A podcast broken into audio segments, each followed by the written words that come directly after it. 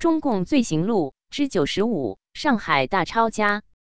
整理：袁斌。大纪元二零二二年十二月六日讯：一九六六年红八月，大上海变成了腥风血雨的大海洋。过去整洁的南京路，成了一批批红卫兵横行滋事的恐怖之路。他们拿着剪刀，随时随地抢上前去剪过路小姑娘的长辫子，剪过路人的小裤脚管。烫发的妇女更被残暴的剪成光头。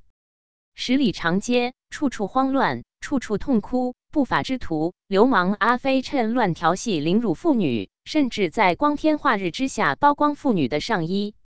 淮海路上到处砸招牌，一些著名餐馆贴出大字报：“黑酒类及其子女不准入内。”有的餐馆甚至贴出所谓革命通知书，赫然写着：“二十种人不得入内，地富反坏右资本家特务警伪警察宪兵。”团三清团员军国民党军官带高利贷者小小老婆小商小贩娼僧巫道你。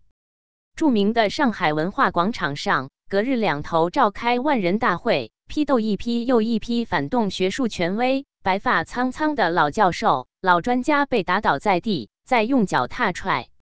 一位叫刘文忠的上海市民的家也遭劫难。几个中学红卫兵组织连续到他家抄家，他们拿着派出所提供的反革命人家地址，不分白天黑夜，随时随地唱着造反有理革命歌曲，像跑步冲锋一般打上门来。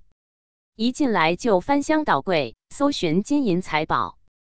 他们认为，像刘文忠这样的反革命人家，过去是地主资本家，一定私藏金银财宝，搜寻不到。就抽出皮带兜头拦脑抽打他父亲。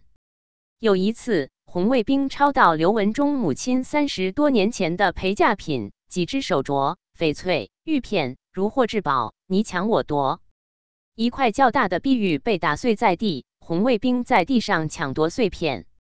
几个红卫兵在刘文忠母亲的香橱里抄到几幅珍藏半个多世纪的国画，那是他太外公。清末江南著名大画家胡公寿的亲笔画，他们不知其贵，只是好奇的传观。一个红卫兵上来大喊：“疯子修四旧，还看什么？”一把夺过，撕碎掷出窗外，跳着高叫：“大破四旧，彻底砸烂旧世界！”旁边的红卫兵们一起跟着呼喊：“砸烂旧世界，建设红彤彤的新世界！”我们心中的红太阳，毛主席万岁！万万岁！刘文忠的父亲刘宗汉曾经当过国民党专员，红卫兵逼他交代罪行，老人吓得哆哆嗦嗦，辩解说：“我是个临时专员，没有做过什么坏事。”他们呵斥他狡赖、顽固不化，只有死路一条，冲着用皮带抽他。一个仔细搜查的红卫兵从一本旧书中搜出几张发黄的照片，激动的大喊：“抄到了！抄到了！”其中一张照片上，刘文忠父亲戴着大礼帽，穿着笔挺西装，与联合国救济总署派来的外国军官握手，背后是巨大的万吨轮。还有一张是他和陈纳德将军在机场的合影。红卫兵指着照片，点戳着刘文忠父亲的脸，大声喝问：“你这个老反革命，还不老实交代？你自己看看，当年你耀武扬威的反革命样子。”老实交代，这是在哪里干了什么反革命勾当？面对他们的吼叫乱骂，刘文忠父亲定了定神，认真的回答：“这是我代表当时政府和人民去苏联和美国接受抗战胜利后联合国发给中国的战后慈善救济物资。老反革命还在骗人！当时的政府是蒋介石反动政府，怎么代表人民？还在放毒！”苏联是苏修，美国是美帝，怎会发善心向中国拨救济物资？你又在耍花样，欺骗我们红卫兵小将。